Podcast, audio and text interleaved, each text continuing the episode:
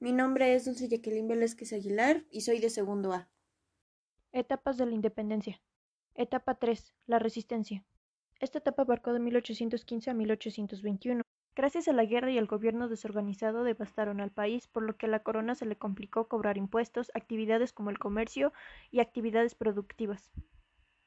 Por lo que el rey de España inició una política pacífica en las colonias de América, pero en realidad fue una reconquista, y con la muerte de Morelos los ejércitos se volvieron en grupos de guerrillas, que atacaban en busca de recursos.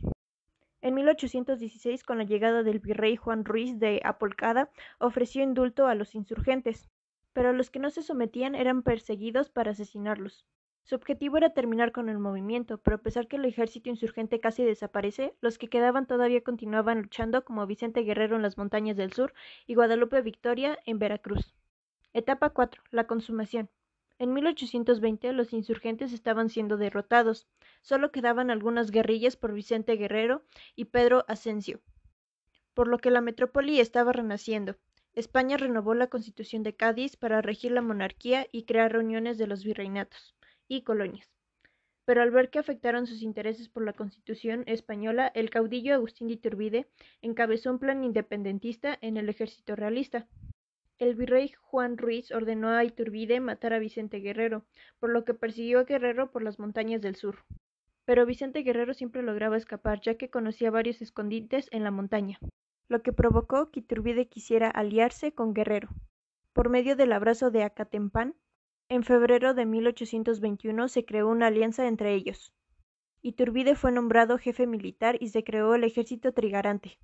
Tiempo después se proclamó el Plan de Iguala, donde se establecía la independencia de México.